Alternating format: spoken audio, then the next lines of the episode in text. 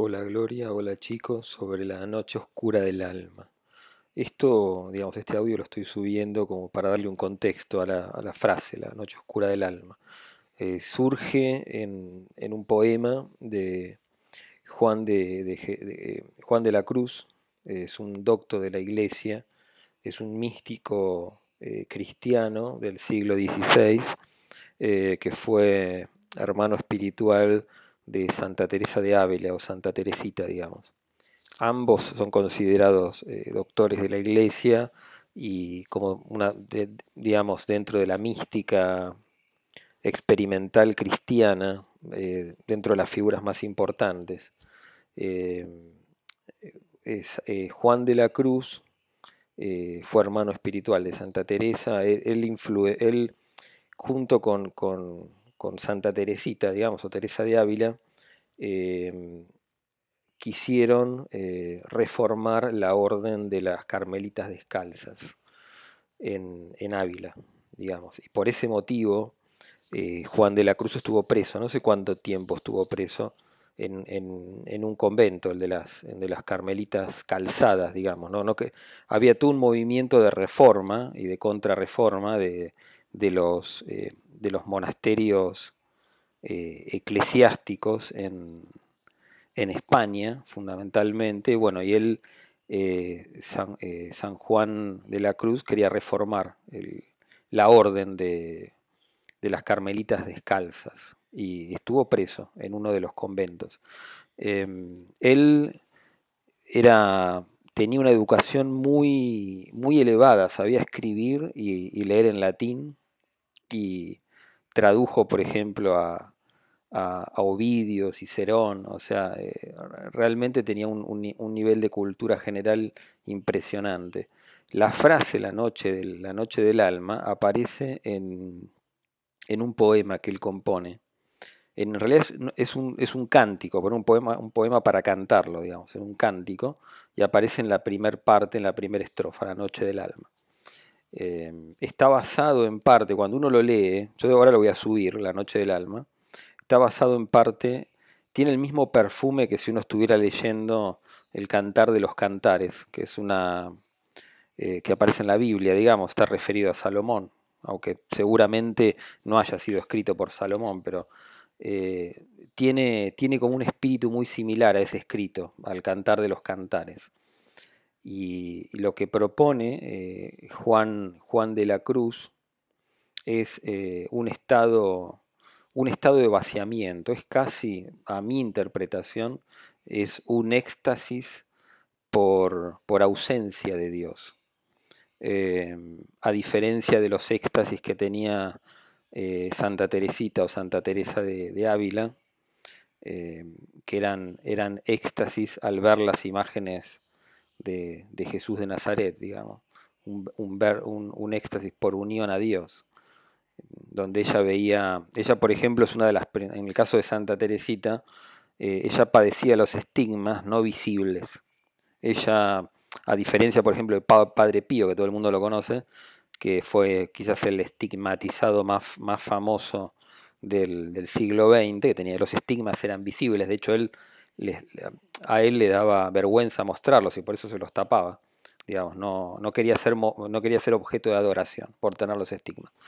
Eh, en el caso de Santa Teresita, ella sentía los estigmas, pero no brotaba sangre, digamos, sentía las heridas. Por eso de ahí viene quizás la escultura más monumental de todos los tiempos de Bernini, que es el éxtasis de Santa Teresa, que está actualmente está en una iglesia en Roma, no me acuerdo. Yo cuando estuve en Roma en el año 2015 fui a verla, esa obra de Bernini, y es totalmente espectacular. En las imágenes se ve, por uno se imagina que es más grande de lo que realmente es la escultura, pero es totalmente descomunal verlo. Eh, de hecho, tenés que hacer ahí, para entrar a ver esa, la, la obra de Bernini, eh, hay cola las 24 horas para entrar a esa iglesia en, en Roma. Y es totalmente espectacular, descomunal ver el éxtasis. ¿no? Es, un, eh, es un serafín que con una, con una flecha eh, dañaba el, el corazón de Santa, de Santa Teresa o, de Teresa de Ávila y entraba en éxtasis, digamos. Eh, En el caso de, Juan del, digamos, de San Juan de la Cruz, él lo que plantea es un, a, mi entender, digamos, ya yo no soy un experto en, éxtasis cristianos, digamos, ¿no? Pero a mi entender es un, es un, despojo, un éxtasis por, por el vacío de Dios, digamos. Él, él, él, digamos, cuenta a través de varios escritos y de una imagen simbólica asociada a la noche oscura del alma, que se llama el Monte Carmelo. El Monte Carmelo es un monte que, existe en, Jerusalén, creo que está en el norte de Jerusalén, donde los seguidores del profeta Elías vivían ahí y entraban en éxtasis religioso en ese lugar. Eh, el monte Carmelo significa el monte de los, eh, de los olivares, si no me equivoco había olivares arriba, digamos, había un, había un florecimiento en la cima de ese monte. También se lo conoce como el monte de los jardines. Em, bueno, él quería reformar las órdenes, algunas órdenes religiosas, eh, eh, Castillas o, en la zona de Ávila, y, tratar de volver a los orígenes, digamos, de, lo que serían las órdenes religiosas, que eran totalmente austeras. Y cuando él plantea eh, subir al Monte Carmelo, o, subir, digamos, la noche oscura del alma, lo que habla, es un poema muy cortito que lo puedo, lo puedo compartir, él lo que habla es de, em, eh, digamos, subir a ese monte que, para encontrarnos con, con Dios, digamos, pero a través de el despojo no solo de los gozos, digamos, de los goces materiales, sino también de los espirituales.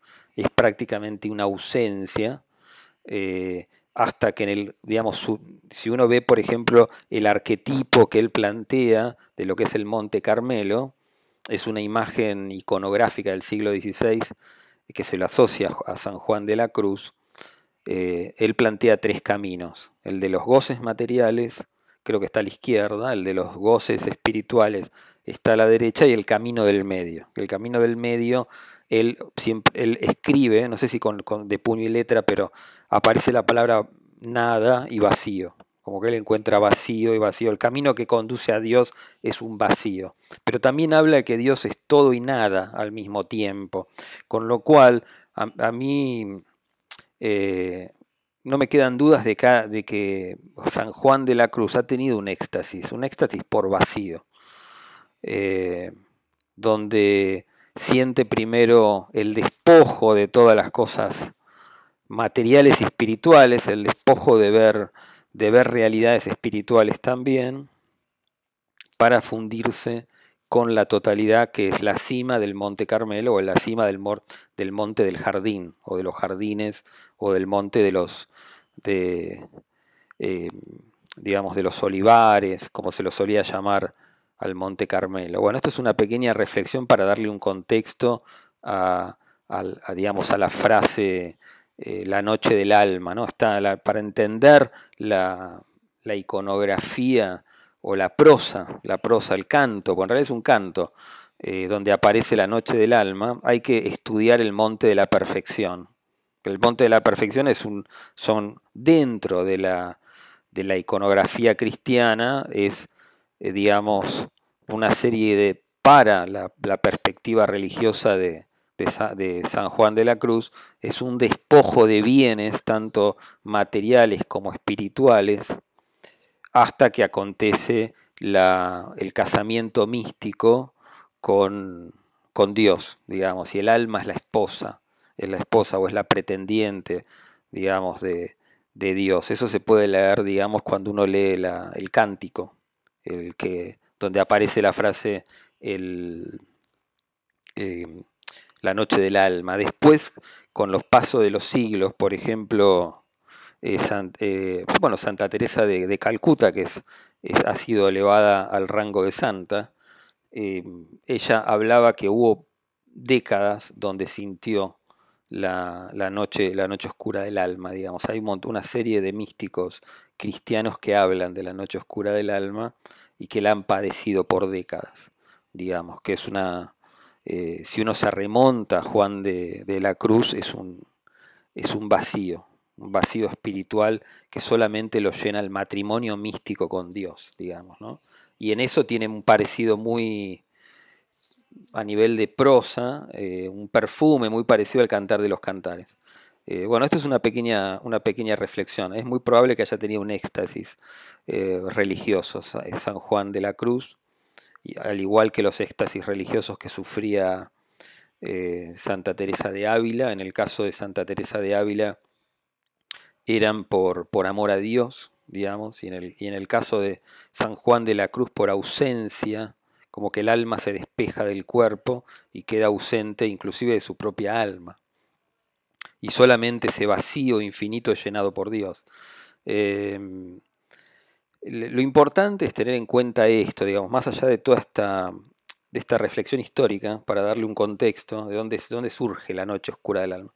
Más allá de que muchos, eh, muchos escritores y poetas se refieran a, esta, a este cántico de San Juan de la Cruz, que es considerado uno de los, de los poetas más grandes del siglo XVI, digamos. Eh, creo, si no me equivoco, fue contemporáneo de, de digamos, el, bueno, la obra El Quijote, es, quizás la más monumental de, la, de habla hispana, digamos, ¿no? de escritura hispana. Eh, por ejemplo, bueno, independientemente de toda esta reflexión, es importante saber de que eh, el ser humano puede sufrir eh, eventos, eh, eventos místicos como trances místicos. Y por lo general son personas religiosas o que tienen una, sin estar en una orden monástica, en este caso como San Juan de la Cruz o, Santa Teresita, a lo largo de la historia han existido muchos místicos de tendencia cristiana y no cristiana que han tenido éxtasis, digamos. Eh, y es importante tener en cuenta eso, que los éxtasis es algo posible. ¿Qué es un éxtasis? Bueno, es una revelación. Una revelación que muchas veces es inefable, no se puede, no se puede poner en, palabras, digamos, eh, la, la, vacuidad de Dios o la inmensidad de Dios, no se puede poner en palabras. Eh, muchas veces cualquier cualquier eh, estado de éxtasis, como el samadhi, por ejemplo, en el caso de la, de la vida espiritual religiosa de Oriente, es muy, muy difícil de describir. Cualquier descripción es una, es una deformación de la experiencia. Pero lo importante es tener en cuenta que uno puede llegar a sufrir un evento de, de éxtasis religioso y, y eso obviamente es un proceso de revelación de revelación que muchas veces es inefable, inclusive para el propia, la propia persona que padece la experiencia espiritual y más para, para sus eh, para digamos su, su, compañía espiritual digamos. Eh, bueno no quiero extenderme demasiado con, el tema pero eh, yo le agradezco a Gloria inmensamente que, que, me haya permitido poder reflexionar sobre la noche oscura del alma.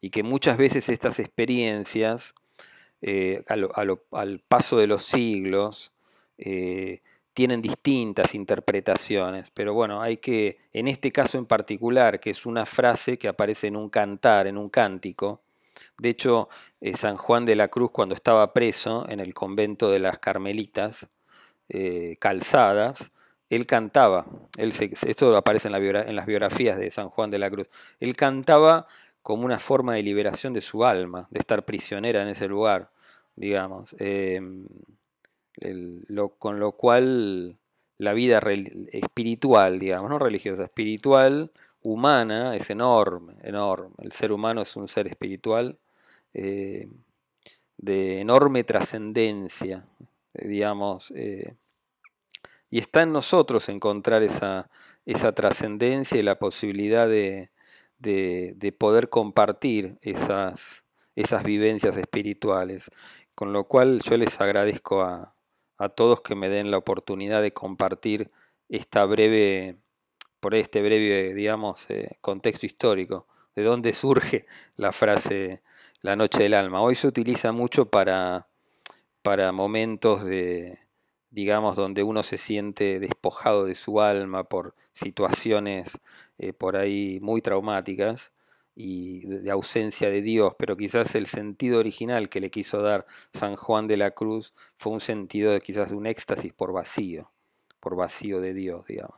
Eso se puede ver un poco en el monte, en el monte Carmelo, que el, camino secreto es lo que, lo, que lo que él canta en su cantar, digamos, el camino secreto es el camino del vacío. Un poco casi a una manera, a la manera taoísta, digamos. Eh, bueno, espero, les mando un, un abrazo muy grande a todos y espero que estén bien.